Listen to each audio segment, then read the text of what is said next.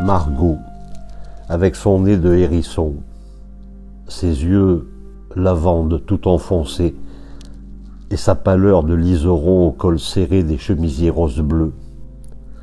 Elle a de petites dents régulières comme un collier de perles à jouer, et sourit, lèvres fermées. Ses mèches courtes, ordonnées, et d'un gris presque bleu qui va aux yeux. Les jupes coupées maison de Marguerite, en lainage demi-saison, l'hiver comme l'été.